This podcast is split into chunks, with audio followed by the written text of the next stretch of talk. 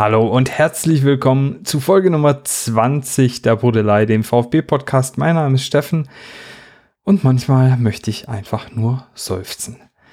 Dieser Verein kostet mich so viel Energie, dass es eigentlich nicht mehr schön ist. Ich habe ja gedacht, Steffen, jetzt hast du mal zwei Tage vor der äh, Aufnahme zum Podcast äh, hier das Skript fertig, du hast keinen Gast, also alles ganz, ganz gechillt, kannst aufnehmen, wann du willst. Alles tutti, vielleicht kommt noch die eine oder andere Sache zum Betriebsrat oder so, die du noch mit ins Skript reinschmeißt, aber hey, entspannt. Ja, und dann kommt der Hammer. Oder besser gesagt, der Hammer naja, auf jeden Fall, du weißt, um was es geht. Äh, Thomas Hitzelsberger wird seinen im Herbst 2022 auslaufenden Vertrag beim VfB Stuttgart nicht verlängern und auch darüber äh, sprechen wir natürlich dann später, äh, beziehungsweise ich halt hier meinen Monolog und du darfst dich darüber freuen oder ärgern, je nachdem. Äh, es gibt zuvor noch ein paar äh, Podcast-interne Dinge, es gibt auch ein paar andere aktuelle Themen. Ich möchte mit dir natürlich auch wieder über das letzte Spiel gegen Eintracht Frankfurt sowie die anstehende Partie gegen Bayern 04 Leverkusen sprechen. Außerdem kommen wir auch noch kurz auf Transfers zu sprechen, etc. pp. Und äh, da mir aufgrund der aktuellen Thematik mit Sicherheit nicht ein Abend für die Aufnahme reichen wird, äh, machen wir das jetzt ganz kurz und knapp und starten direkt mit ähm, Feedback, Änderungen und so weiter. Feedback äh, gab es zuletzt nur positives, äh, allerdings kein gezieltes. Insofern kommen wir gleich zu den Änderungen. Und da ähm, möchte ich noch äh, kurz zuvor was, äh, bevor ich zu den Änderungen komme. Ja, es, es, bringt mich ganz durcheinander, dieses ganze Thema. Ne? Ähm, bevor ich zu den Änderungen komme, wollte ich noch was ansprechen. Und zwar, ich war letzte Woche beim Lennart zu Gast im VfB-Podcast rund um den Brustring. Den kennst du mit Sicherheit auch, falls du den noch nicht abonniert hast, rate ich dir das unbedingt. Dort haben er ich und Zeitjournalist Olli Fritsch über unter anderem dessen Artikelserie Haus auf Stuttgarts mit S hinten dran gesprochen.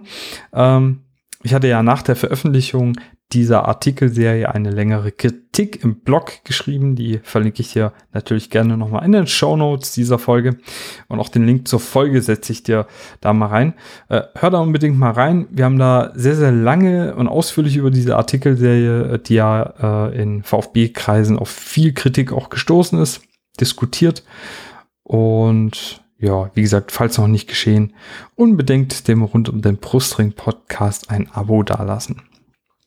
Ähm, Im Podcast kam außerdem auch die Frage auf, das konnten wir dort nicht klären, welche Kanzlei jetzt eigentlich damals bei dieser Esikon-Datenskandal-Geschichte für was zuständig war. Ich habe das dann nochmal recherchiert und dann hier nochmal eine ganz kurze Zusammenfassung. Esikon hat damals äh, den Datenschutzverstoß äh, untersucht und wurde dafür vom Präsidium beauftragt. Esikon hat dann anschließend mit der Zustimmung der Gremien des EVs die Kölner Kanzlei Seitz beauftragt, um quasi die juristische Belastbarkeit des Esikon-Berichts zu untersuchen, weil die das ja nicht selbst machen konnten. Äh, der AG-Aufsichtsrat hat genau für dieselbe Thematik die Stuttgarter Kanzlei Gleis Lutz beauftragt. Beide sind damals zum Ergebnis gekommen, dass der Esikon-Bericht justiziabel ist und die Arbeitsweise Esikons äh, soweit in Ordnung. Ähm, außerdem soll es laut den Kanzleien zwar zu einigen unnötigen Verzögerungen, nicht aber zu gezielten Behinderungen der Ermittlungen gekommen sein. Das ist zumindest das, was so über die Medien nach außen getragen wurde. Äh, das haben aber wohl beide Kanzleien leicht unterschiedlich äh, gewertet. Äh, außerdem hat der AG-Vorstand äh, laut VfB noch die Kanzlei Osborne Clark äh, beauftragt, um wohl ähm, auch arbeitsrechtliche Schritte in Bezug auf den Esikon-Bericht zu prüfen. Nur um das hier nochmal richtig zu stellen, weil diese Frage eben in der Folge zu Haus auf Stuttgart vom Rund um den Brustring Podcast aufkam. Zu den Änderungen. Ab kommender Woche kann man die Brodelei per Patreon unterstützen. Wie das funktioniert, wofür das dann alles ist und so weiter, werde ich dann aber in der nächsten Folge nochmal genauer ansprechen. Außerdem geht am Freitag der Brodelei Discord online, also der Brudelei Discord Server. Äh, um da dabei zu sein, musst du dir auf discord.com die Software runterladen. Discord ist so eine Art äh, Gruppenchat oder Forum, in der sich dann eben Gleichgesinnte treffen können äh, und da im geschlossenen Kreis auf vielen Textkanälen und im Voice-Chat miteinander diskutieren, schreiben, quatschen können. Äh, auf unserem Brodelei Discord wird es daneben Diskussionskanälen zum VfB und Fußball allgemein auch die Möglichkeit geben, sich in eben Voice-Chats zu treffen. Da können wir uns zum Beispiel auf ein virtuelles Bier zusammensetzen oder zu einer gemeinsamen Runde irgendwas zocken. Äh, ich plane außerdem dort auch Live-Aufnahmen der folgenden Prodelei-Ausgaben zu streamen. Erfahrungsgemäß kann man sich auf äh, so Discord-Server nochmal deutlich ausführlicher austauschen aber halt auch besser kennenlernen.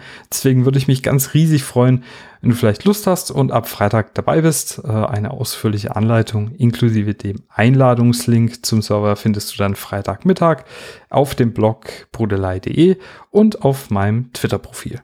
Genau, und damit können wir dann auch schon in den Hauptteil dieser Folge springen und zwar zu den Transfers. Alle Transferfenster sind seit dem 7.9. geschlossen auch zum Beispiel das Transferfenster in Russland.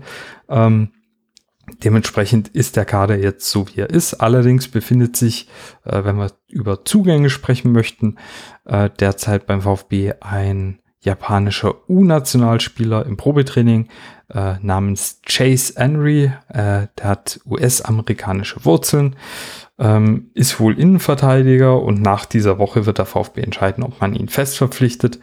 Äh, er hat wohl noch keinen Vertrag, nachdem er jetzt, glaube ich, vom College runterkam oder so. Viel zu finden war über ihn online nicht. Äh, das, was ich gefunden habe, war lediglich, dass er physisch wohl sehr stark für sein Alter ist äh, und sehr, sehr kopfballstark sei. Aber da müssen wir uns dann einfach mal äh, überraschen lassen. Ich denke, wenn er dann verpflichtet wird, dann sowieso bei der U21, wo er auch im Probetraining war, also bei Frank Fahrenhorst in der Mannschaft. Hm, was ich noch kurz vor der Analyse des Frankfurt-Spiels ansprechen möchte, ich war am Sonntag in Hegnach mit dem Fahrrad, wo unsere Fußballabteilung äh, der Frauen, ähm, die ja jetzt noch äh, VfB Obertürkheim heißen, gegen den SV Hegnach gespielt haben. Anwesend waren dort unter anderem auch einige bekannte Gesichter rund um den VfB. Insgesamt war es ganz gut besucht, war eine schöne Stimmung und es gab wirklich leckeres Bier. Äh, ich bin nur bis kurz vor Ende der ersten Hälfte geblieben. Äh, interessant war für mich, dass ähm, der Fußball echt gut anzusehen war. Also unsere Mädels waren technisch wirklich auch gut. Hegnach stand da ein bisschen besser und, und schob äh, die, die Reihen so ein bisschen geschlossener. Ähm, Hegnach hat am Ende dann 3 zu 0 gewonnen. Das wohl auch verdient. Falls du Interesse hast, kannst du auch ruhig nochmal bei Twitter ähm, nach dem Vertikalpass schauen. Der Butze, der war auch dort vor Ort und hat das komplette Spiel gesehen und hat auch ein bisschen was drüber geschrieben. Äh, die Frauen bieten außerdem ab sofort auch Dauerkarten für insgesamt 35 Euro an. Falls du Interesse hast, kannst du eine E-Mail an patrick.vfbobertürkheim-frauen.de schicken. Äh, ich habe mir eine geholt, also mich wirst du da jetzt in Zukunft öfters sehen. Äh, die Mädels, die spielen immer sonntags und können jede Unterstützung gebrauchen. Äh, die Abteilung und ich planen außerdem noch eine kleine Aktion. Da werde ich aber auch im nächsten Podcast dann nochmal drauf zu sprechen kommen.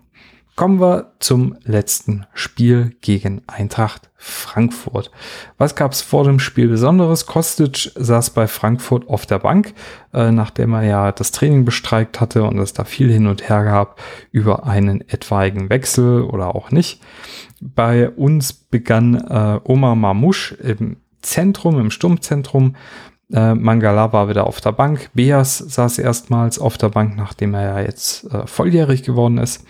Und vor dem Spiel ist mir auf, außerdem äh, aufgefallen, dass ähm, Glasner, der Trainer der Frankfurter, dringend eine andere modische Beratung braucht. Denn der hatte ein Shirt an, das ungefähr so aussah wie die Kurzarmhemden meines Vaters in den 80ern. Äh, aber man sagt ja, irgendwann kommt alles wieder in Mode. Vielleicht wartet er da gerade einfach noch drauf. Ich weiß es nicht. Verletzte gab es vor dem Spiel auf unserer Seite Sanko, Silas, Eklov, Kalajdzic, Fürich und Förster, der mit einem Infekt ausfiel. Da war es dem Verein aber wichtig, richtig zu stellen, dass es kein Corona ist. Bei Frankfurt war Younes nach wie vor nicht im Kader. Der wird wahrscheinlich auch doch noch irgendwie wechseln oder der Vertrag wird aufgelöst. Da sind immer wieder arabische Vereine im Gespräch. Äh, Rode fällt außerdem bis auf weiteres wegen seiner Knie-OP aus.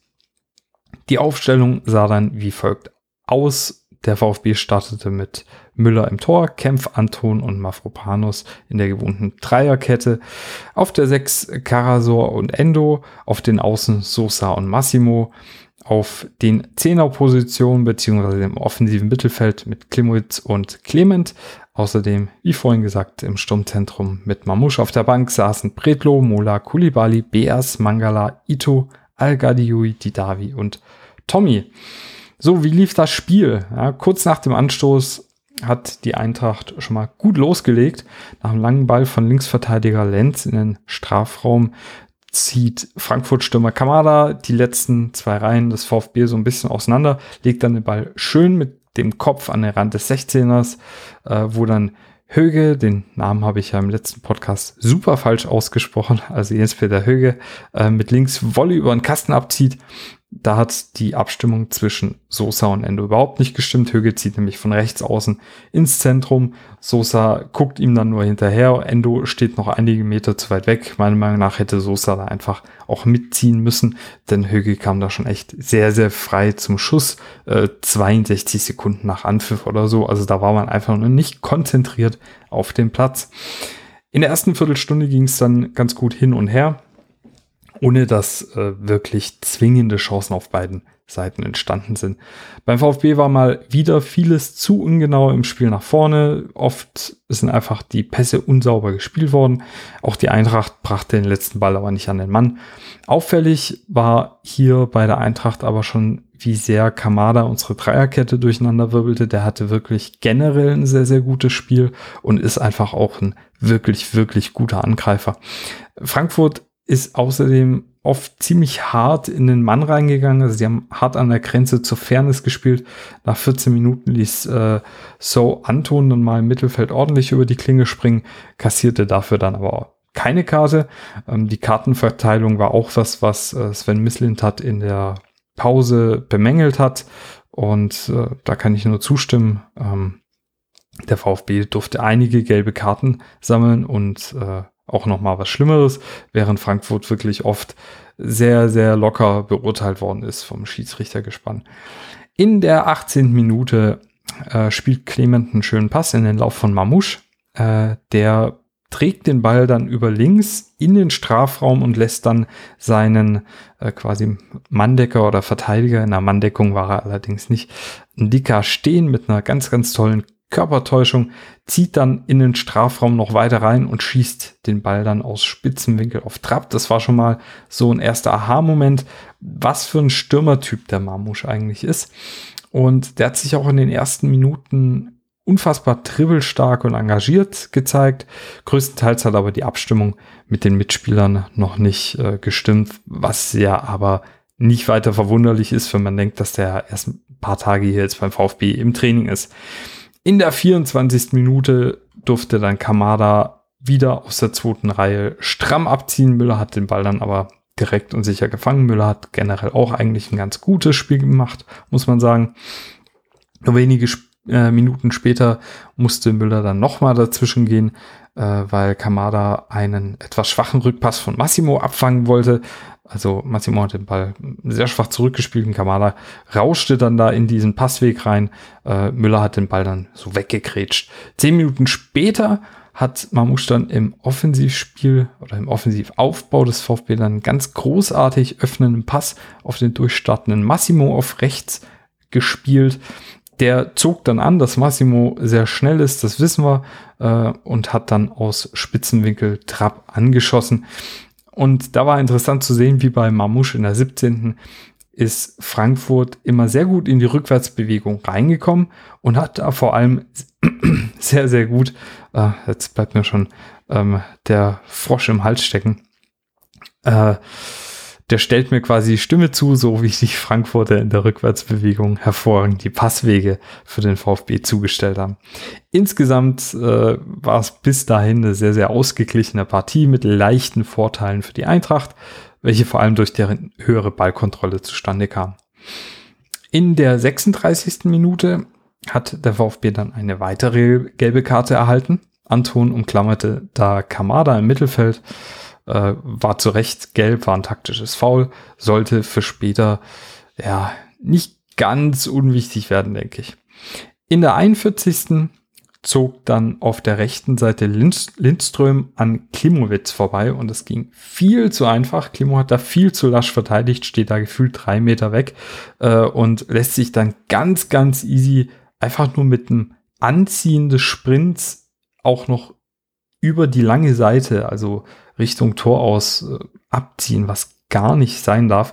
Das hat mir ganz, ganz starke Erinnerung an Stefano Celozzi hier äh, hervorgerufen. Also so darfst du in der Bundesliga nicht verteidigen. Lindström zieht dann, wie gesagt, an ihm vorbei und spielt den Ball da ganz scharf an den 5-Meter-Raum, wo Müller und Mafropanus den Ball zwar klären können, dabei aber ziemlich hart ineinander rauschen. Beide konnten Gott sei Dank weitermachen. Aber da bin ich schon mal kurz an die Decke gegangen, weil das kann halt das 1-0 sein. Und so darfst du nicht verteidigen. Auch als Zehner nicht. Das geht nicht. Da musst du einfach mehr Körperlichkeit zeigen, mehr Aggressivität. Notfalls rauscht den da um, völlig wurscht, aber dass der da so easy an dir vorbeikommt und dann den Ball auch noch so gefährlich in den Strafraum spielen darf, ja, das kann nicht passieren. Nur eine Minute später hat dann Dinos im rechten Mittelfeld viel zu einfach den Ball verloren. Äh, nach einem schnellen Pass auf Lammers in die Spitze hat dieser dann knapp am Tor vorbeigezogen. Also auch hier wieder jede Menge Unkonzentriertheiten, äh, sowohl im Spiel hinten, was äh, wir ja auch schon die letzten ein, zwei Partien gesehen haben, dass unsere Abwehrkette irgendwie mit dem Kopf nicht immer so richtig da ist und im Spiel nach vorne eben viele Fehler im Spielaufbau.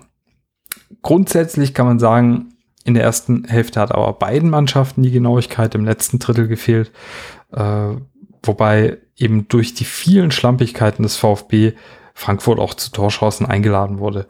Durch die etwas bessere Ballkontrolle der Frankfurter kann man sagen, dass diese in der ersten Hälfte auch die bessere Mannschaft waren. Sehr positiv beim VfB aufgefallen ist äh, vor allem Neuzugang Omar Mamusch. Äh, springen wir in die zweite Hälfte. Zu Beginn wieder mehr Kampf als gutes Spiel. In der 52. lässt Massimo dann rechts außen sehr, sehr sehenswert äh, hinter Egger stehen, indem er den Ball da mit so einem kleinen Lupfer äh, über ihn drüber äh, zieht und äh, sich dann dreht und äh, den Ball dann schön auf Mamouche weiterlegt, äh, der am Strafraumrand dann auch an den Ball kommt, im Vollsprint abzieht und den Ball ans Außennetz ballert. In der 57. bekam dann endlich Frankfurt auch mal die erste gelbe Karte. Endlich, weil die bis dahin schon einige Male gefault hatten. Nachdem Lenz in Endo reinrauscht. In der 59. kam es dann zu den ersten Wechseln im Spiel. Äh, nämlich wechselte Glasner bei Frankfurt ähm, Lindström und Rustic aus. Jakic und Philipp Kostic kamen und Applaus und Pfiffe ja, haben sich so ein bisschen abgewechselt äh, bezüglich Philipp Kostic. Äh, und ab da gewann das Spiel dann richtig an Fahrt. In der 61. Ähm, kommt Lammers zum Schuss, der durch Müller gut pariert wird. Äh, der Ball ist davor wie so ein Ping-Pong über drei Stationen, bisschen slapstick-mäßig durch den Strafraum gewandert. Hätte mit viel Pech auch das 1-0 sein können. Da hat Florian Müller aber ein sehr gutes Stellungsspiel gezeigt. In der 62. Minute flankt dann Kostic von links außen, natürlich von wo auch sonst, ähm, Richtung langes Eck. Der Ball hat sich da dann gefährlich gesenkt und Müller hat den Ball dann aber relativ souverän über die Latte mit der Hand gelenkt. Die daraus entstehende Ecke brachte Lenz dann an den Rand des Fünfers. Hinteregger steigt dann zum Kopfball hoch. Müller verschätzt sich dabei rauslaufen und äh, der Kopfball setzt dann auf dem Boden auf und fliegt von dort aus an die Latte. Mafropanos und der Rest der Defensive konnten dann Gott sei Dank klären. Auch da Eintracht mit Pech. Auch das hätte schon das 1-0 sein können. Da hat sich Florian Müller ordentlich verschätzt. Direkt darauf hat dann Matarazzo zweimal gewechselt. Kulibali und Beas kamen für Massimo und Klimowitz. Äh, zwei positionsgetreue Wechsel. Ähm, Massimo mit Licht und Schatten. Ähm, Klimowitz überwiegend mit Schatten. Äh, mit Kulibali mit Sicherheit einer, der jetzt nochmal da vorne einfach ein bisschen mehr Tempo und äh, Chaos stiften kann und vielleicht auch die Frankfurter in der Defensive ein bisschen mehr binden kann. Ähm, für Beas, da hat man sich natürlich erhofft, dass der vielleicht den einen oder anderen äh, genialen öffnenden Pass vielleicht noch bringen kann. Nach einer gelben Karte in der 69. Minute für Kulibali kam außerdem noch Ito und Mangala für Sosa und Clement. Bei Frankfurt kamen, äh, kam Raphael Boré für den doch relativ glücklosen Sam Lammers. In der 76. Äh, tankte sich dann Karasor mit dem Ball durchs Angriffsdrittel. Und bei mir kamen schon Erinnerungen an Mafropanus von vor zwei Wochen hoch. Atta legt dann den Ball aber auf Mamouche ab. Äh, der war da, glaube ich, ein bisschen überrascht und konnte den Ball dann nicht mehr gefährlich aufs Tor bringen das Spiel hat dann wirklich merklich nochmal angezogen. Ähm, Höge nimmt einen weiten Pass äh, von Frankfurt aus der eigenen Hälfte auf rechts außen an, nachdem Mangala den ersten Ball dann nicht verwerten kann. Ähm, den hätte er einfach ins Ausschlagen können. Er hat ganz viel Zeit gehabt, stand auch erstmal meterweit alleine. Höge ist dann gut an ihn rangepresst und ja, setzt ihn unter Druck. Ähm, Mangala und Höge verfolgen dann beide äh, den Ball. Höge dreht sich dann irgendwann in diesem Sprintduell kurz mal, also dreht den Kopf kurz zu Mangala um, tritt dabei in den Boden und fällt. Und der Hammer ist, es gibt Freistoß für Frankfurt und Gelb für Mangala. Diese Entscheidung wurde weder bei der Zone noch in irgendeiner Zusammenfassung noch irgendwie auf Social Media großartig ähm, äh, kritisiert und da muss ich einfach sagen, äh, das wird gleich noch wichtig, dass es diesen Freistoß gab und das war eine hammerharte Fehlentscheidung. Es gab zwischen Mangala und Höge keine Berührung. Beide orientieren sich nach dem Ball. Höge orientiert sich kurz äh, nach, dem, äh, nach dem Gegenspieler, tritt dabei in den Rasen, fällt über die eigenen Füße und es gibt einen Freistoß für die Eintracht ganz, ganz klare Fehlentscheidung des Schiedsrichtergespanns und es wird leider nicht die letzte gewesen sein und auch nicht die letzte, die spielentscheidend hätte sein können. Denn diese Fehlentscheidung hätte durchaus fehlentscheidend, fehlentscheidend war sie auch, hätte durchaus spielentscheidend sein können. Ähm, der nachgehende Freistoß wird dann nämlich vom wirklich gut spielenden Lenz flach in den Strafraum angespielt. Kulibali klärt den Ball dann erstmal ganz, ganz schlecht raus, indem er ihn einfach flach in die Mitte zurückballert. Äh, den anschließenden hohen Ball in den Strafraum klärt dann Mangala unzureichend. Äh, rutscht dann auch noch aus, wodurch Kostic den Ball bekommt und einige Meter um sich herum Platz hat. Der zieht dann einfach nochmal an, zieht dann links vom Strafraum ab und schießt den Ball flach ins lange Eck. Ich glaube, das Tor hat er auch schon 40 Mal gegen uns so geschossen, gefühlt. Ja, wenn es nicht 40 Mal waren, dreimal waren es bestimmt. Also 1-0 für Frankfurt, ausgerechnet Kostic könnte man sagen. Aber auch hier der Freistoß, den hätte es gar nicht geben dürfen. Natürlich war es danach völlig deppert verteidigt. Ähm, darüber muss man sich nicht unterhalten. Aber dass man hier, äh, nachdem Frankfurt so viel Pech hatte, dann durch so ein Mist 1-0 zurückgerät, äh, ist schon ärgerlich. Vielleicht muss man hier aber auch Frankfurt ein bisschen äh, das Schiri-Glück der Tüchtigen unterstellen. Ich weiß es nicht. Direkt danach kamen dann Da Costa und Pacienza für Durm und Höge bei Frankfurt. Beim VfB kam Al Gadiui für Kempf. Also Matarazzo hat durchaus dann versucht, da einfach nochmal ein bisschen äh, ja, Körperlichkeit in den Angriff zu bekommen. Dann kam die nächste große Szene. Ito äh, tätigt einen katastrophalen Einwurf in den Raum zwischen Mitspieler Anton und Angreifer Boré. Boré und Anton ziehen dann so ein bisschen aneinander beim Kampf um den Ball. Äh, Boré fällt dann und Anton bekommt für eine Notbremse rot. Zuerst sah das für mich relativ klar danach aus, dass, ähm, also Ito wirft den Ball halt Richtung eigener Strafraum. Anton ist irgendwie gerade in einer anderen Bewegung, kommt dadurch, also verliert dadurch ein paar Meter auf Boré, äh, es sah so aus, als hätte Anton dann Boré tatsächlich irgendwie so ein bisschen umgerissen erstmal. Umso öfter ich mir das aber angeguckt habe, umso mehr konnte man sehen, dass der Sachverhalt anders war. Zuerst hat nämlich Boré Anton am Trikot runtergezogen. Dieser hatte zwar vorher kurz den Arm an Boris Brust, hat die dann aber weggezogen. Das war auch ohne jeglichen Zug oder Druck.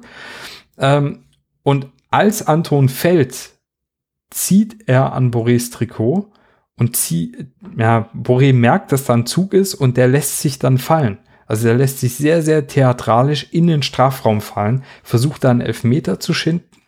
Ähm, bei der Sohn hieß es dann direkt, na, ganz klares Foul hier, klare Elfmeter, obwohl man schon in der zweiten, dritten Wiederholung gesehen hat, das war gar nicht so, wie es auf den ersten Blick aussah. Da war den Kommentatoren viel, viel wichtiger, ob das jetzt ein Elfmeter war oder nur ein Freistoß. Es sollte dann Freistoß geben übrigens. Aber auch hier, das erste Foul fand von Boré statt. Und ich habe das jetzt schon so oft angesprochen und mir geht's ja langsam selbst auf den Keks. Und ich höre ja schon wieder, ja, die VfBler, die heulen wieder über die Schiris rum. Aber wozu brauchen wir denn einen Videoschiedsrichter, wenn er nicht in der Lage ist, sowas zumindest mal zu überprüfen? Das geht mir auf den Sack. Unser Abwehrchef, der fehlt jetzt nächste Woche oder beim nächsten Spiel gegen Leverkusen, was eine super Schwächung ist für uns. Wir haben eh Verletzungspech und dann bekommt man so eine rote Karte. Und das darf halt mit einem VAR eigentlich echt nicht mehr passieren. Anton ist übrigens nur für ein Spiel gesperrt worden, statt wie es eigentlich üblich ist bei sowas für zwei. Und auch die Erklärung des DFB, warum es nur ein Spielsperre gibt, lässt darauf schließen, dass die ziemlich überzeugt sind, dass das ganze Ding eine Fehlentscheidung ist. Also super nervig. Aus dem Freistoß danach ist zwar nichts geworden. Ich dachte schon, na, Kostic trat an. Oh Gott, jetzt ballert er uns hier gleich noch das zweite rein. Dann ist halt super GAU. Dann ist der Tag auch gelaufen. Aber nee, trotzdem VfB jetzt also nicht nur in Rückstand, sondern auch noch in Unterzahl und das durch eine Fehlentscheidung. Auch davor das 1-0, wie gesagt, äh, ist auf eine Fehlentscheidung gefolgt. Insgesamt eine beschissene Leistung der Schiedsrichter und auch des Kölner Kellners. In der 88. Minute gab es dann aber eine große Überraschung. Äh, Ito kam an den Ball im Mittelfeld, spielt einen schönen hohen Ball in den Strafraum. Äh, Hinteregger köpft den Ball dann raus. Kulibali steht da aber genau richtig am rechten Strafraumeck und köpft den Ball einfach wieder zurück in den Strafraum rein. Ähm, Mamouche kommt an den Ball, schießt ziemlich direkt. Trapp wehrt den Ball ab, kann ihn aber nur so zentral vor sich äh, ähm, prallen lassen und Mamouche, der noch im Vollsprint ist, äh, lupft den Ball dann so ein bisschen vorbei und trifft dann quasi im Nachschutz zum Ausgleich. Meiner Meinung nach muss man sagen, fast ein bisschen verdient. Einmal wegen dem Schiri-Pech, dann hatte auch der VfB durchaus Chancen und äh, Frankfurt hier und da dann doch äh, Pech und Glück vereint. Insgesamt vielleicht auch hier ein bisschen das Glück des Tüchtigen. In der 94. gab es dann aber nochmal einen Aufreger und zwar ähm, der sterbende Schwan von vorhin, Boré, mit einem Lattenschuss. Äh, der Abpraller landete dann an Müllers Rücken und Müller begrub, begrab, be, begräbte, begrub, ne? Begrub den Ball dann im Nachhang direkt unter sich. Da war ich auch ganz, ganz nah dran am Herzinfarkt. Danach wurde das Spiel abgepfiffen. Wenn wir uns die Statistiken angucken, ist es tatsächlich so, Frankfurt schoss äh, mit 17 Schüssen achtmal mehr aufs Tor als der VfB, hatte außerdem nicht nur mehr Ballbesitz, sondern lief fünf Kilometer mehr und lieferte mehr Sprints ab. Gleichzeitig spielten sie mit 448 zu 307 Pässen deutlich mehr ab, ähm, brachten zudem mit 83 Prozent äh, 10 Prozent mehr der Pässe an den Mann als der VfB. Einzig in den Zweikämpfen konnte der VfB überzeugen, aber bei einer so klaren defensiven Konterausrichtung, wie Matarazzo da an den Tag gelegt hatte, muss der Ball einfach deutlich riskanter gespielt werden und es muss vor allem deutlich mehr gesprintet werden. Sonst wird das halt nichts. Durch das hohe Pressing der Frankfurter, vor allem über deren linke Seite, fand der VfB aber halt auch nur ganz selten die Räume, die er dafür gebraucht hätte. Und da hat man nach wie vor einfach gemerkt, dass unsere Mannschaft wahnsinnig, wahnsinnig geschwächt ist durch die Verletzung. Ich hoffe, ich hoffe, ich hoffe, dass wenn sich da jetzt nach und nach die Spieler wieder einfinden, dass das besser wird. Das muss besser werden. Man hatte viel Glück. Wie gesagt, ich denke, das 1 zu 1 geht am Ende irgendwo in Ordnung. Aber am Ende, wenn Frankfurt hier knapp 1-0 gewinnt, äh, kann man eigentlich auch nicht so viel sagen. Und es kommen halt doch noch jetzt äh, die ein oder anderen schwereren Spiele. Wenn wir auf die Heatmap gucken, ähm, spielte sich das Spiel ganz viel über die rechte Seite ab, also über die rechte Seite des VfB. Sosa kam beim VfB kaum ins Spiel. Auf der rechten Seite des VfB ähm, haben aber vor allem dann Massimo und später eben Höge und Kostic viel Ballbesitz gebunden. Allerdings hatten alle auf der Seite immer wieder Abstimmungsprobleme mit ihren Hintermännern, wodurch es dann für die jeweils andere Mannschaft äh, Chancen gab. Um ein Fazit zu ziehen, ja, Frankfurt war am Ende in allen Punkten leicht überlegen. Trotzdem geht es unentschieden wirklich in Ordnung. Mit zwei Lattentreffern hatten die Adler ja auch ordentlich Pech. Aber die rote Karte und die daraus entstehende Unterzahl war eine Fehlentscheidung und den Freistoß vor dem 1-0 darf es so nicht geben. Das wurde mir, wie gesagt, viel zu wenig angesprochen. Diskutier da ruhig auch nochmal auf deinen Kanälen so ein bisschen. Ähm, am Ende hatte der VfB vielleicht auch ein bisschen das Glück des Tüchtigen und wir dürfen uns zigfach bei dem großartigen Neuzugang Marmusch für dessen Einsatz bedanken. Ohne den hätten wir äh, mit Sicherheit einen deutlich schlechteren Tag gehabt. Die Stimmen zum Spiel verlinke ich dir in den Show Notes. Ähm, Man of the Match war laut Twitter mit 43 Stimmen Mamusch. Das gab es noch nie in den 20 Folgen der Brodelei, äh, dass ein Spieler so viele Stimmen erhalten hat. Und vor allem gab es das auch noch nie, dass der Zweitplatzierte 40 Stimmen hinter ihm ist. Das war nämlich Endo mit drei Stimmen. Wahnsinn. Aber der hat auch ein Wahnsinnsspiel gemacht und deswegen ist es auch mein Man of the Match. Äh, 10,6 Kilometer gelaufen, dabei 33 Sprints, die meisten auf dem Feld. 70% Passquote, 5 Triplings mit 40% Erfolgsrate und 5 Torschüssen innerhalb des Strafraums. Die letzten Werte, da war er überall sogar innerhalb der Bundesliga-Spitze. Mamusch zeigte absolutes Engagement gepaart mit Spielwitz, starke Technik, dazu eben auch das Tor des Tages für den VfB. Richtig, richtig, richtig starker Einstand. Danke, Oma. Mach bitte genau so weiter. So, dann kommen wir zur Vorschau auf das nächste Spiel. Es ist ein Heimspiel am 19.09. wird übertragen auf der Zone, sonntags. Äh, die Pressekonferenz verlinke ich dir im Nachhinein natürlich auch wieder in den Show Notes dieser Folge. Der Gegner ist Bayern 04 Leverkusen, die sind gerade Tabellensechster, kommen äh, aus einer Ein-Niederlagen-Serie, wenn man das so sagen kann, äh, haben gerade ganz frisch mit 4 zu 3 gegen äh, wirklich starkes Borussia Dortmund verloren Zuvor konnten sie aber zwei sehr überzeugende Siege mit 4 zu 0 und 4 zu 1 gegen Gladbach und Augsburg zeigen. Äh, Leverkusen geht meistens mit einem 4-2-3-1 auf den Platz, mit zwei sehr, sehr offensiven Flügelangreifern. Dazu unterstützt im Angriffsspiel oft einer der Sechser, wodurch die Leverkusener ganz, ganz schnell mit fünf Spielern auf den Strafraum, auf den gegnerischen zulaufen können. Kommen wir auf die Stärken des Gegners zu sprechen. Leverkusen verfügt über ein unglaublich gutes Umschaltspiel in der Offensive. Die schnellen Angreifer verfügen da über ganz viel Werkzeug, gehen aber gerne mit viel Tempo auf die gegnerische Abwehrreihe, ziehen nach innen oder wechseln währenddessen die Position, um Chaos zu stiften. Alle Angreifer sind außerdem auch sehr gute Schützen und wie gesagt eben technisch sehr, sehr stark. Leverkusen presst auch unheimlich gut. Deren Pressing sorgt oft für Fehler beim Gegner, wodurch sie dann schnell in ihre gefährlichen Konter reinkommen. Also die provozieren einfach ganz viele Ballverluste beim Gegner. Außerdem ist Leverkusen hinter Dortmund das zweitpasssicherste Team mit einer Passgenauigkeit von 86,8 Prozent in den bisherigen vier Bundesligaspielen, was wirklich unfassbar hoch ist. Also da kommt was auf uns zu. Was für Schwächen hat Leverkusen? Keine Mannschaft sammelt bislang mehr Karten als Leverkusen. Insgesamt haben sie schon zehn Stück an der Zahl gesammelt. Bei den gewonnenen Zweikämpfen rangieren sie im unteren Drittel der Bundesliga.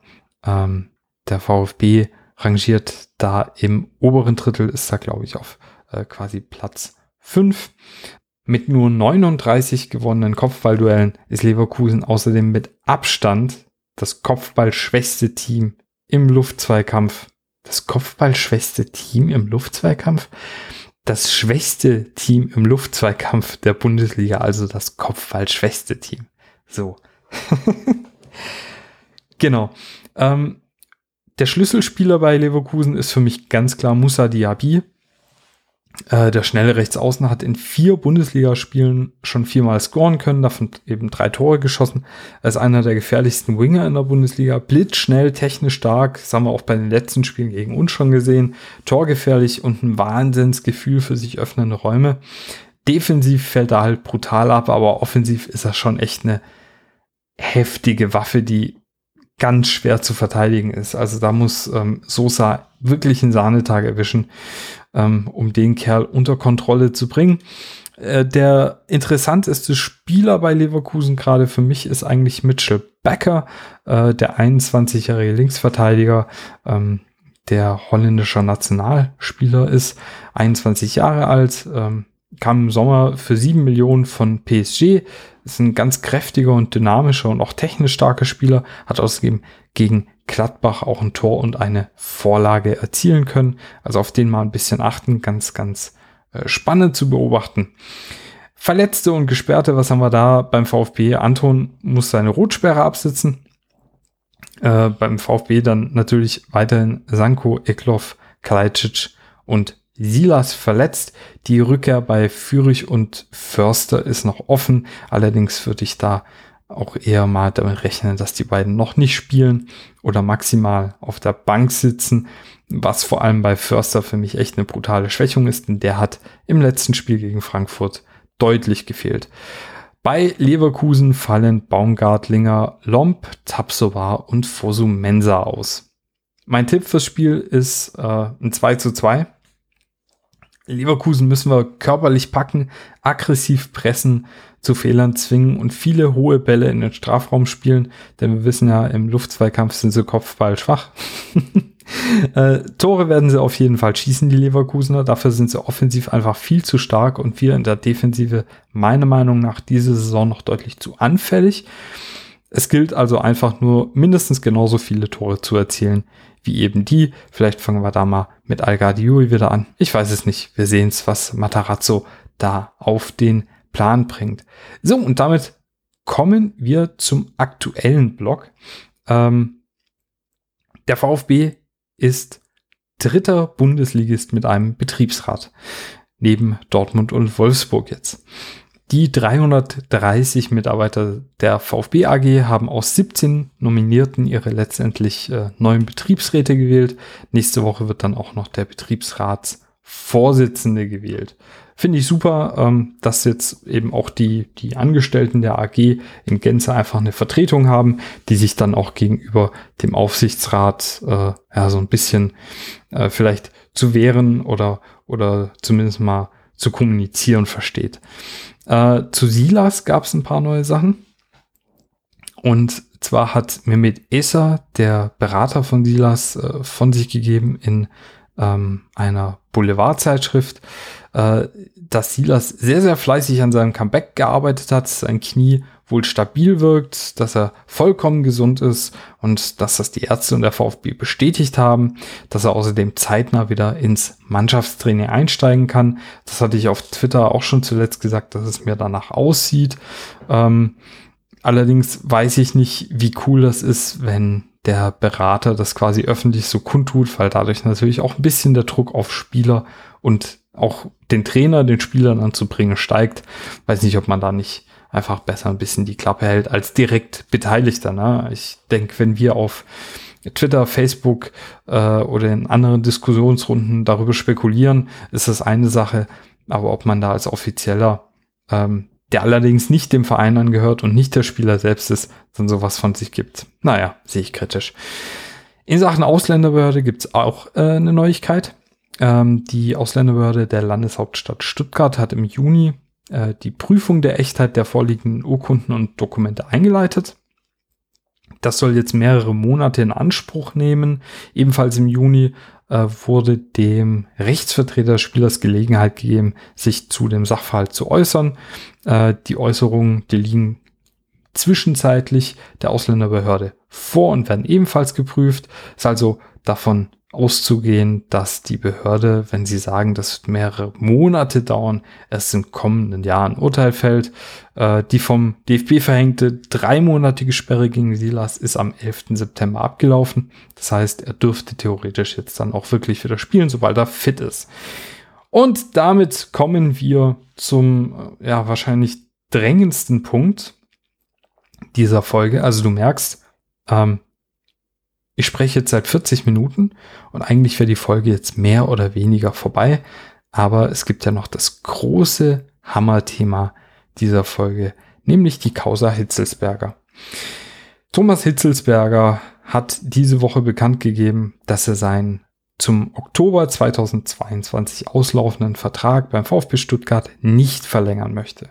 Nach sechs Jahren beim VfB, äh, die laut eigener Aussage sehr intensiv waren, haben mehrere Gründe dazu geführt, dass er einen Schlussstrich ziehen will. Gestern bzw. vorgestern gab es dann direkt eine Pressekonferenz, in der die Stuttgarter Medienvertreter eingeladen waren. Dort hat er dann gesagt, dass er seinen Vertrag auch erfüllen möchte, solange es der Aufsichtsrat wünscht. Laut eigener Aussage gab es auch nicht den einen Grund, weil natürlich viele auf das Verhältnis zwischen ihm und Klaus Vogt angespielt haben, sondern es äh, ist Entscheidung gewesen, die in den letzten Wochen gereift ist. In der Pressekonferenz, die ich dir übrigens auch in den Show Notes wieder verlinke, äh, ging er dann auch nochmal auf seine Zukunftspläne ein. Äh, was ich mich jetzt gefragt habe, ähm, was wären eigentlich gewesen, wenn er im März in dem wir eigentlich die Mitgliederversammlung hätten haben sollen, wenn es nach äh, Geiser und Mutschler gegangen wäre. Was wäre denn gewesen, wenn er da jetzt für vier Jahre als Präsident gewählt worden wäre?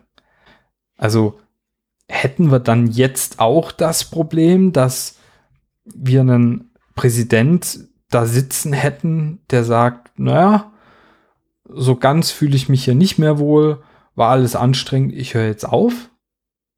Oder also es wirkte so, dass Hit sagt, naja, nach sechs Jahren reicht's dann auch mal. Ähm, weil wenn er jetzt verlängern würde, er hat dann von elf Jahren gesprochen, was ich nicht ganz verstehe, weil die sechs Jahre sind es halt erst im Oktober 2022.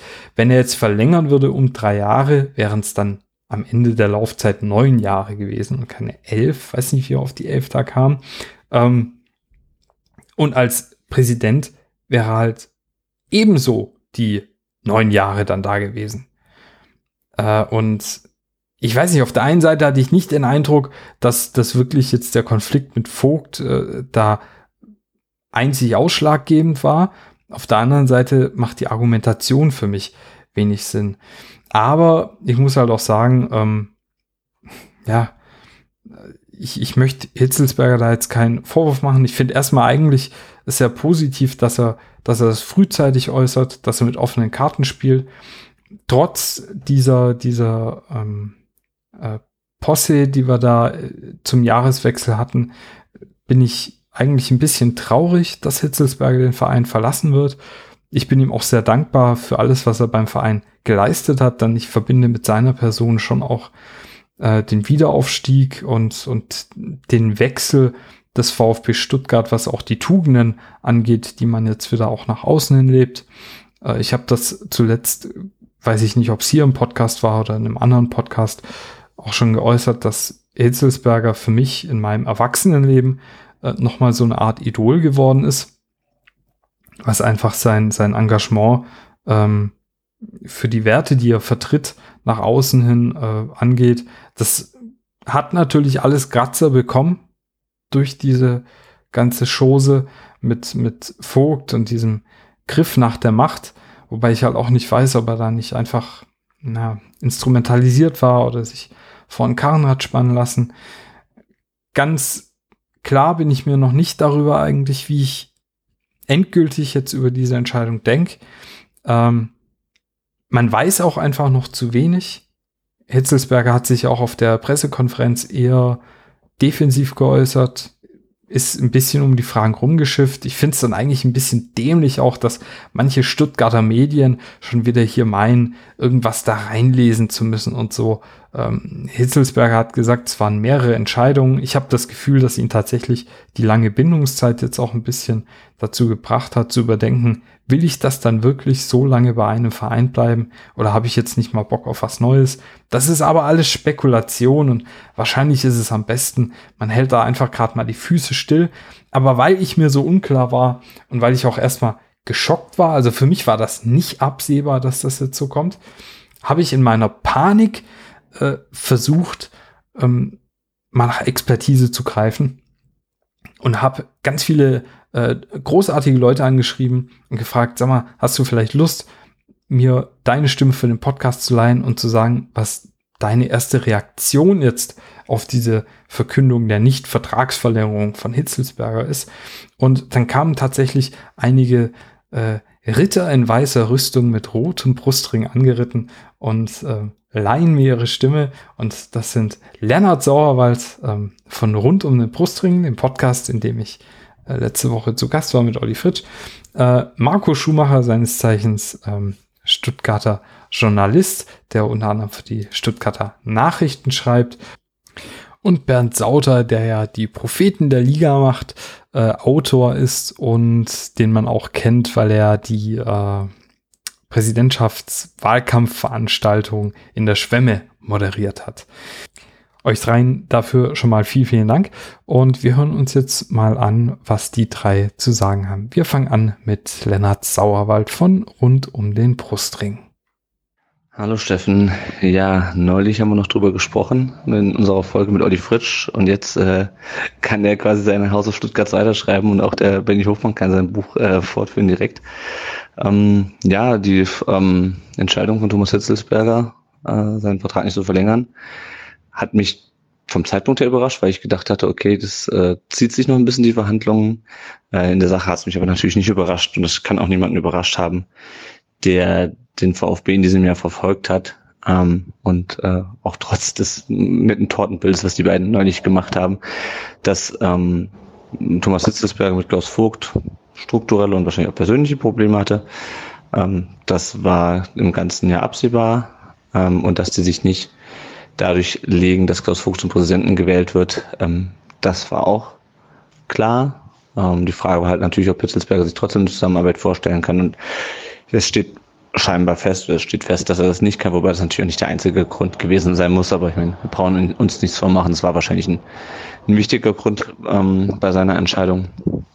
Und ähm, ja, ich finde es schade, weil ich ihn eigentlich persönlich sehr, sehr sympathisch finde, ähm, was seine Ansichten angeht, was sein Engagement angeht, was seine ganze Art, auch den VfB nach außen zu vertreten angeht und auch, denke ich, nach innen hat er wichtige, wichtige Strukturen geschaffen. Kann man natürlich von außen schwer beurteilen, wie das in der AG jetzt in Zukunft funktioniert. Ähm, und auch sonst hat dem VfB einfach ein positives Bild gegeben und ich schätze ihn auch so, was ich sonst davon mitbekommen habe. Ähm, aber letztendlich, und damit kommen wir auch zum Thema Strukturen, steht halt niemand über dem VfB und jetzt kommt es halt drauf an, wie äh, das Ganze weitergeht, ähm, wer neuer Vorstandsvorsitzender wird, wer neuer Sportvorstand wird. Ähm, da ist es jetzt wichtig, glaube ich, zum einen mal zu sagen, okay, ähm, wir sind hoffentlich nicht komplett abhängig gewesen von Thomas Hitzelsberger ähm, dass Pellegrino Matarazzo uns hat, äh, mit dem VfB nicht nur über die Person Thomas Hitzelsberger verbunden sind, sondern auch über die Arbeit mit der Mannschaft und die Strukturen, die wir im, die in der Mannschaft, aber auch in der, in der Entwicklung von Talenten aufgebaut wurden. Ähm, wenn es so sein sollte, dass, äh, was ja jetzt viele glauben, ähm, und wo auch viele natürlich Klaus Vogt den schwarzen Peter zu schieben, ähm, wenn es so sein sollte, dass äh, ein Abgang von Hitzelsberger bedeutet, dass auch die beiden weg sind, dann haben wir ein großes Problem und dann hätte meiner Meinung nach auch Hitzelsberger in seiner Funktion als Vorstandsvorsitzender versagt, weil es kann ja nicht sein, dass man nur Strukturen aufbaut, die nur auf einen selber zugeschnitten sind und die danach zusammenbrechen. Das hatte der VfB im großen äh, im Jahr 2000 nach dem Rücktritt, äh, nach dem Ende von Meyer Vorfeld als VfB-Präsident und im kleinen äh, haben wir es bei der Satzung gesehen jetzt mit mit Wolfgang Dietrich. Also das sollte ähm, nicht so sein. Ähm, klar wird es Veränderungen geben. Aber ähm, ja, wichtig ist, dass der VfB Strukturen hat, die unabhängig von, von Personen sind. Ähm, und ähm, das wird jetzt wichtig sein, jemanden zu finden, der in die Strukturen beim VfB reinpasst, für beide Positionen. Vielleicht wird dann Müslintat auch Sportverstand. Kann natürlich auch sein, dass Müslintat einen neuen Vorgesetzten bekommt oder überhaupt einen Vorgesetzten bekommt und damit nicht klarkommt, das weiß man nicht. Aber für den Moment, ja, bin ich jetzt erstmal ja, also es ist keine schönen Nachrichten, wenn man sich natürlich personell, personelle Kontinuität beim VfB wünscht, ähm, aber halt nicht um jeden Preis und wenn es mit den beiden und wenn es mit Thomas Hitzelsberg halt nicht mehr weiterging, dann ist es halt so. Soweit meine Einschätzung zu der heutigen Nachricht von Thomas Hitzelsberger und seiner Nichtvertragsverlängerung. Ciao. Ja, vielen Dank, Lennart. Und ich finde, was, was Lennart hier gesagt hatte, äh, das Einsatz vor allem ganz, ganz wichtig. Und zwar, dass niemand über dem VfB Stuttgart steht.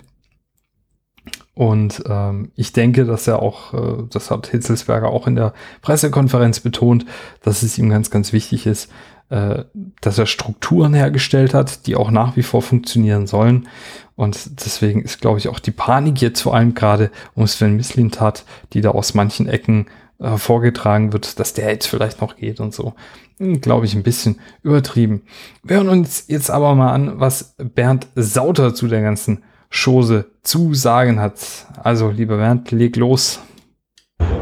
Thomas Hitzelsberger geht und wir weinen ihm eine Träne nach oder auch nicht oder wie oder wissen wir oder ach je, ist das alles schwierig schon wieder, was der VfB einem da zumutet und vor allem Thomas Hitzelsberger.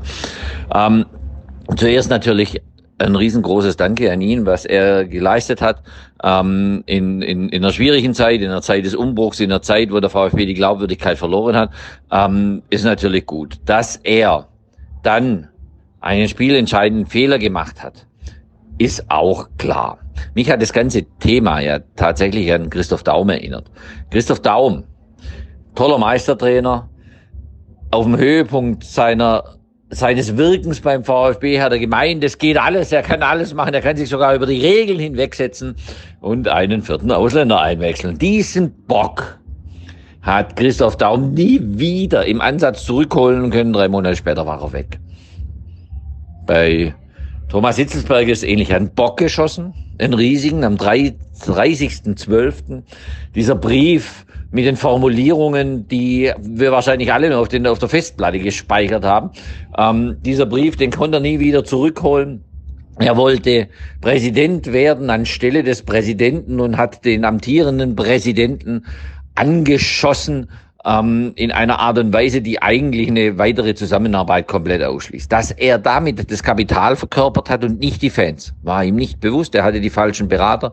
Die Berater hießen Schraft, der vermutlich den Brief geschrieben hat. Die Berater hießen Port, der das ganze Thema sicherlich ähm, mit initiiert hat, der das Ganze für gut geheißen hat, auf diesen Ratschlag, ähm, die ja äh, Hitzelsberger auch immer gehört hat, wie er nach eigenem Bekunden gesagt hat. Und er hatte hier tatsächlich die falschen Berater an dieser Stelle, Bera äh, Leute, die alle nicht mehr im Verein sind. Und da kommt sich ein Thomas Hitzelsberger natürlich dahinterher ziemlich blöde vor, wenn die alle weg sind. Dass das natürlich einen dauerhaften Schaden in der Zusammenarbeit ähm, bewirkt, das ist klar.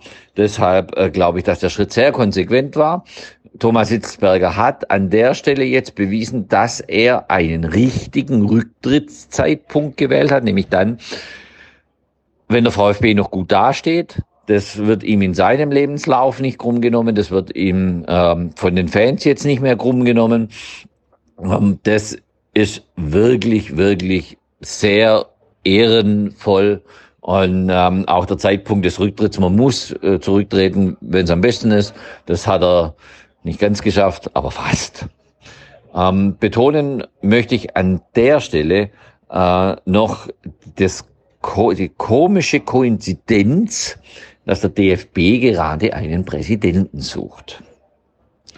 Ich weiß nicht, ob Thomas Hitzelsberger sich das antun würde. Er wäre vermutlich mit einem Klammerbeutel gepudert, wenn er das tun würde. Aber vom DFB seiner Sicht aus gesehen, es gibt niemand, der so für Vielfalt, für Integration so einend wäre, der so eine gute Medienpräsenz hat, der gute Verbindungen mitbringt, der sicherlich ein ganz, ganz toller Kandidat wäre, der sofort mehrheitsfähig wäre in den Hinterzimmern und der gleichzeitig, wie er bei Dietrich bewiesen hat, den alten Herren mit den weißen Haaren nicht an den Kragen geht, sondern das immer, in dem Fall komischerweise, immer schön im Konsens macht und die alten Ränkespieler lässt, wo sie sind.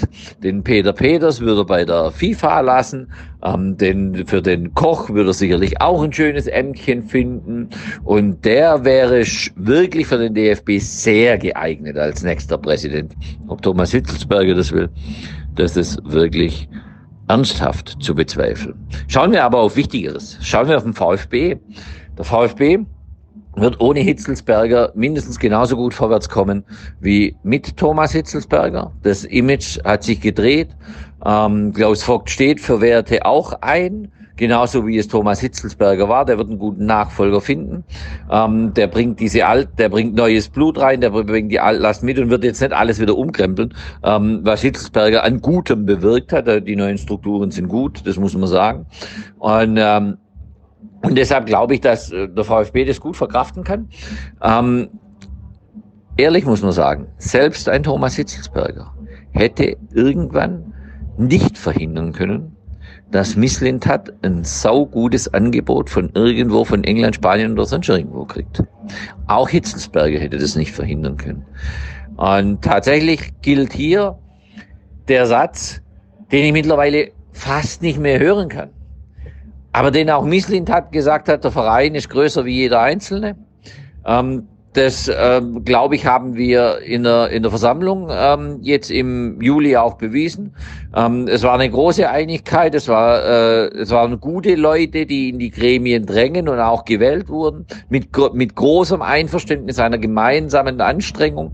Und das stimmt mich hoffnungsvoll, dass wir das ganze Thema auch ohne Thomas Hitzelsberger lösen. 2022, Dezember wird er nicht erleben. Er wird natürlich vorher gehen. Der Zeitpunkt der Veröffentlichung ist quasi der Zeitpunkt ähm, dessen, wenn man sich überlegt, wann der vorher geht. Gegangen. Von der Einstellung her ist er an der Versammlung. Er hat nach anderthalb Stunden das Podium verlassen und hat sich die VfB-Mitgliederversammlung von der obere, vom oberen Rang der Haupttribüne angeschaut, in maximaler Distanz und unterhaltend mit einem äh, Freund und hat damit sein maximales Desinteresse an den demokratischen Vorgängen ähm, gezeigt, an denen er eigentlich Interesse haben hätte sollen.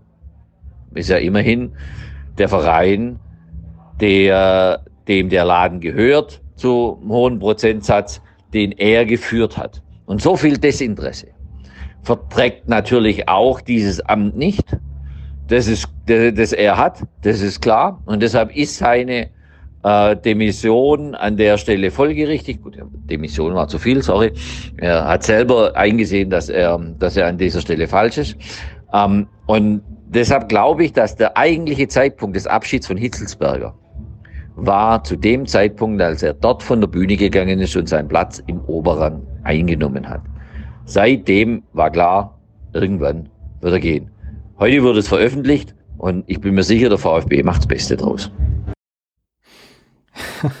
ja, vielen lieben Dank, Bernd, für diese äh, ganz ausführliche ähm, Analyse, kann man eigentlich fast schon sagen. Und Wahnsinn, wie viel du da auch zwischen den Zeilen liest. Das kann natürlich sein, ne, dass, dass äh, der DFB der nächste logische Schritt für Thomas Hitzelsberger ist. Das müssen wir einfach jetzt mal auch abwarten und äh, gucken, ähm, ob er jetzt wirklich sich schon bei der Mitgliederversammlung quasi verabschiedet hat, weiß ich nicht. Das ist aber auch während der Mitgliederversammlung von vielen kritisch gesehen worden. Ich fand es eigentlich ganz angenehm, dass äh, die Leute von der AG sich bei EV-Angelegenheiten äh, quasi von der Bühne verzischt haben, weil diese zwei äh, Dinge einfach auch äh, zu trennen sind, damit man da auch keine dummen Ideen kommt, von wegen irgendwie das Kapital bestimmt den Verein oder so. Ne? Ähm, genau, also vielen lieben Dank dir nochmal, Bernd. Und jetzt hören wir, was äh, der Journalist der Stuttgarter Nachrichten und Stuttgarter Zeitung Marco Schumacher dazu äh, zu sagen hat und sich gedacht hat.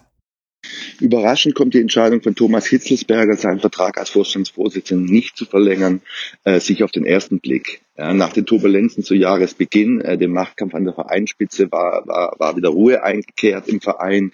Es wurde wieder über Sport gesprochen, über Fußball. Ähm, der VfB scheint ordentlich durch die Corona-Zeit gekommen zu sein. Bisher sicher auch ein Verdienst von Thomas Hitzelsberger. Sprich, es wurde wieder einigermaßen hoffnungsvoll in die Zukunft äh, geblickt und es gab niemanden, äh, der irgendwie gefordert hätte, dass Thomas Hitzelsberger äh, gehen soll. Ja, Weniger überraschend ähm, wird die Entscheidung dann, äh, wenn man wenn man ein bisschen genauer äh, hinblickt und dann den Blick eben doch nochmal zurückwirft. Ja, also Thomas Hitzelsberger, wir wissen es mit seinem offenen Brief, hat er Anfang des Jahres alles auf eine Karte gesetzt und Klaus Vogt loszuwerden. Ähm, er konnte sich nicht vorstellen, aus welchen Gründen auch immer, weitere vier Jahre mit diesem Präsidenten zusammenzuarbeiten. Damit hatte er äh, alles ins Rollen gebracht, das ganze Chaos, äh, die, die Turbulenzen, äh, die, die Machtkämpfe, die Intrigen, die es gab äh, monatelang. Ähm, mit dem Ziel, den Vogt eben loszuwerden. Allerdings war es am Ende äh, Klaus Vogt, der den Machtkampf gewann, der Präsident. Und äh, in, in viele sind zurückgetreten, viele mussten gehen und Thomas Hitzelsberger hat hat seine gesamte Gefolgschaft, sein, sein gesamtes Team äh, in, innerhalb der AG verloren. Er stand, äh, er stand ganz alleine da als am Ende dann auch noch äh, Winfried, Wilfried Port zurückgetreten ist, äh, der immer die schützende Hand so über ihn gehalten hat und, und der, der ihn protegiert hat. Das musste Thomas Hitzelsberger erkennen. Er musste vielleicht dann auch, auch seine Grenzen erkennen, äh, die er als, als junger Vorstandsvorsitzender hat, wenn er, äh, wenn er keine Berater mehr um sich hat, wenn er, wenn er äh, Entscheidungen alleine durchboxen muss, wenn er das Schiff quasi alleine führen muss. All das zusammengenommen hat ihn dann am Ende aus meiner Sicht äh, die einzig richtige und, und, und deshalb auch konsequente Entscheidung gebracht, nämlich äh, eben seinen Vertrag auslaufen zu lassen. Dafür ge gebührt ihm sicher Respekt. Ähm, er, der Vertrag war gut dotiert und wie gesagt, er war, in, er war von fast niemandem in Frage gestellt. Ja, was, Fragen werfen allerdings dann am Ende, ähm, und da war ich so ein kleines bisschen enttäuscht, ähm, die Art und Weise auf, äh, wie er dann in der anschließenden äh, Presserunde seinen, seinen Rücktritt erklärt hat. Ich verstehe, dass er nicht gehen will äh, mit den Worten, er hat hier alles verloren, er hat, er hat verloren und, und er ist jetzt alleine, das, das verstehe ich auf der anderen Seite. Äh, aber auf der anderen Seite ähm, wurde es natürlich dann schon äh, hat er versucht, das alles schon in rosarotes Licht zu rücken ja, und, und darauf zu verweisen, ähm, dass äh, nach sechs Jahren, von denen er äh, dann am Ende nur drei als Vorstandsvorsitzender verbracht hat, seine Mission erfüllt sei, dass es Zeit zu gehen sei, dass er was anders machen will. All das passt nämlich, äh, steht in, in, in krassen Widerspruch zu dem, was Thomas Hitzelsberger immer, immer gesagt hat, äh, dass er hier äh, erst am Anfang sei, dass er hier viele Jahre bleiben, bleiben will, äh, dass er, dass der VfB sein Verein sein will. Also es waren dann natürlich äh, ein bisschen scheinheilige äh, Töne am Ende. Ähm, jetzt wird man gespannt sein, ob, ob Thomas Hitzelsberger tatsächlich bis, bis, bis Oktober 22 im Amt bleibt. Ich kann es mir kaum vorstellen, aber wir werden sehen. Und dann äh, werden wir sehen, wer neuer Mann wird. Ja, vielen Dank, Marco. Äh, und auch du hast ja hier jetzt äh, ähnliche Töne, ein bisschen wie, wie Bernd angeschlagen, dass äh, vielleicht Thomas jetzt auch einfach die ähm, Unterstützung fehlt, weil viele seiner ursprünglichen Unterstützer jetzt eben aus dem Verein weggebrochen sind oder aus der AG. Sehr, sehr spannend. Spannend natürlich auch die Frage, wie lange bleibt er denn jetzt wirklich? Er hat natürlich betont, er erfüllt seinen Vertrag und gibt bis zum letzten Tag alles wenn das der Aufsichtsrat so wünscht. Spannende Angelegenheit. Ich bedanke mich nochmal ganz, ganz herzlich bei Lennart, Bernd und Marco. Ich verlinke dir natürlich alles, was man zu den dreien finden kann oder wo man die drei findet in den Show Notes. Ähm, mich würde außerdem interessieren, was du denn dazu denkst und auch zu den Gedanken meiner drei Kommentatoren hier denkst. Ähm, kannst du mir gerne einfach an die info@prodelei.de schreiben oder einfach bei Twitter oder Instagram unter die Veröffentlichung der Folge. Würde mich riesig freuen, wenn wir da ein bisschen diskutieren können. Oder du schaust eben ab dem Wochenende auf dem Discord vorbei und wir können da einfach direkt miteinander darüber quatschen. So. Das war alles, was ich jetzt auch erstmal zu diesem Thema sagen möchte. Wie gesagt, ich will mir noch ein bisschen mein Bild äh, zu den ganzen Geschehnissen machen. Ich bin mir da noch nicht so ganz äh, einig mit mir selbst, wie ich das finde, was ich dazu denke, äh, bevor ich jetzt hier auf den Tisch schaue oder eine große Dankesrede an Thomas ähm, halte, möchte ich da noch ein bisschen drüber sinnieren. Äh, kommen wir also jetzt zum Schlussteil dieser Folge, nämlich zu den Fragen von Hörern. Ed Dima hier hat gefragt, wie schätzt du persönlich den Impact von Hitzelsbergers Abschied beim VfB ein? Dazu habe ich ja, denke ich, gerade schon ein bisschen was gesagt, aber der Impact, also den Einfluss ähm, von seinem Abschied, äh, ich hoffe, dass er nicht allzu groß ist. Ich glaube fest daran, dass Sven Mislintat äh, sein Verbleib nicht an die Person Thomas Hitzelsberger dranhängt. Das äh, fände ich völlig belämmert. Ähm, das ist auch das, was man hört aus äh, den, den, ja, den üblichen Kreisen, sage ich mal, dass Sven Mislintat sich wirklich sehr, sehr, sehr, sehr wohl fühlt beim VfB Stuttgart und dazu muss man sagen, wenn jetzt einige halt meinen, ja, aber hier Klaus Vogt so schwierig und so. Äh, Klaus Vogt ist Präsident beim EV und Sven Mislint hat ist Sportdirektor bei der AG. Äh, da gibt's wenig Berührungspunkte tatsächlich. Und ich denke, diese Aufgabentrennung ist ganz klar. Und dementsprechend ist der Impact von Hitzelsberger Abschied wahrscheinlich einfach vor allem der, dass Hitzelsberger sich verabschiedet und äh, dementsprechend geht es halt um eine Person. Die kann man jetzt halt finden, wie man will. Ich persönlich sage ja, ich finde es von der Person her sehr, sehr schade. Ähm, aber ich glaube, der weitreichende Einfluss, der wird sich dann doch, oder die, die Reichweite des Einflusses wird sich doch in Grenzen halten. Ed Poveretto hat gefragt, äh, beziehungsweise gesagt, nur die Antwort 42. Die Frage müsste halt noch geklärt werden. Äh, sind natürlich alle Fragen, damit wäre das geklärt. Ähm, aber im Ernst äh, schreibt Poverto, äh, Sosa und Endo sind die beiden überspielt. Mhm. Bei Sosa habe ich das Gefühl, ja. Ähm, ich ich finde, er wirkt äh, nicht so spritzig wie, wie letzte Saison. Äh, und das kann man nicht nur mit dem Fehlen von Kalajdzic erklären. Äh, auch beim letzten Spiel gegen Frankfurt, da ist er gar nicht in Erscheinung getreten. Das Problem ist natürlich, wen lässt du stattdessen spielen? Vor allem jetzt, wo Anton ausfällt, muss Sosa eigentlich spielen. Ito sehe ich auf der Position fehlbesetzt, weil er dafür auch nicht den Speed hat, um äh, mit äh, rechten Flügelspielern, rechten Angreifern da, da mitzuhalten, wenn die mal wirklich in den Sprint reinziehen. Äh, auch wenn Ito bislang ein ganz hervorragendes Stellungsspiel zeigt, aber ich glaube, da ist er noch nicht weit genug für. Und ich denke, das ist auch am Ende nicht seine Optimalposition. Wobei ich bei Pavard auch nicht gedacht hätte, dass der sich als Rechtsverteidiger äh, bei Bayern festspielt. Deswegen mal gucken, wie Ito sich da noch entwickelt von der Position her. Nicht, dass ich ihn jetzt mit den Qualitäten von Benjamin Pavard äh, vergleichen möchte.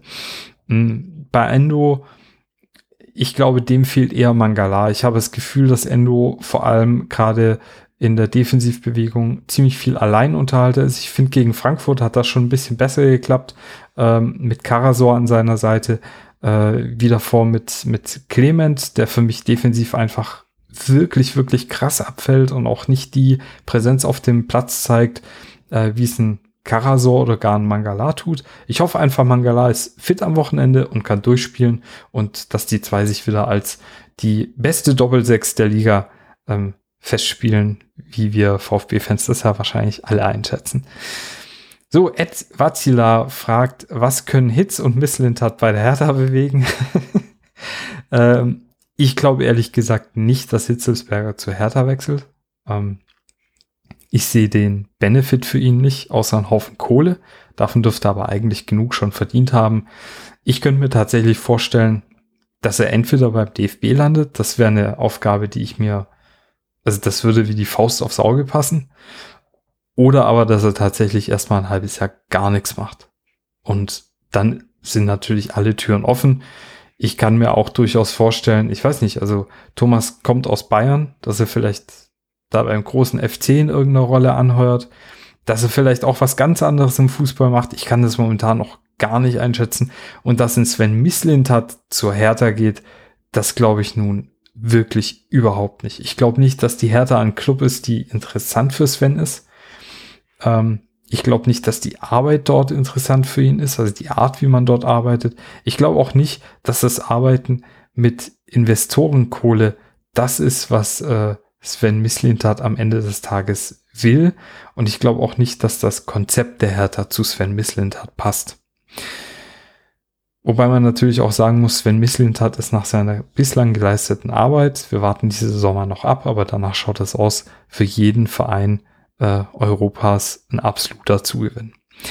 Ed Hipsterlos fragt ähm, oder bittet mich äh, nachzufragen, ähm, beziehungsweise dich und andere zu fragen, wie das neue Bier im Stadion denn sei. Und das werde ich auch tun. Und zwar, wenn ich am Sonntag vor dem Heimspiel gegen Leverkusen wieder um das Stadion rumtigere, um Live-Stimmen vor Ort aufzunehmen. Falls du also Lust hast, auch Teil des Podcasts zu sein, hau mich da ruhig an. Ich werde wieder in der Nähe des Fancenters und der davor liegenden Treppen verweilen. Ähm, erkennen kannst du mich ganz einfach am Mikro und den Kopfhörern. Und damit sind wir auch am Ende dieser Folge. Was machen wir nächste Folge? Wir gucken uns natürlich dann das Leverkusen-Spiel an. Äh, wir gucken uns dann auch das übernächste Spiel oder das dann nächste Spiel gegen Bochum an. Außerdem habe ich wieder ganz tolle Stimmen eingeholt und eine ganz großartige Gästin, nämlich die Sarah vom Brustring Talk, die mir da Gesellschaft und Expertise leisten wird. Falls dir diese Ausgabe der Brudelei gefallen hat, freue ich mich ganz arg über eine Bewertung auf iTunes oder panoptikum.io beziehungsweise überall, äh, wo man Podcasts halt so bewerten kann. Außerdem freue ich mich wahnsinnig, falls du mich über Spotify hörst, wenn du da auf den Folgen-Button klickst. So, und damit würde ich sagen, genug gebruddelt und gutes Spiel gegen Leverkusen. Mach's gut.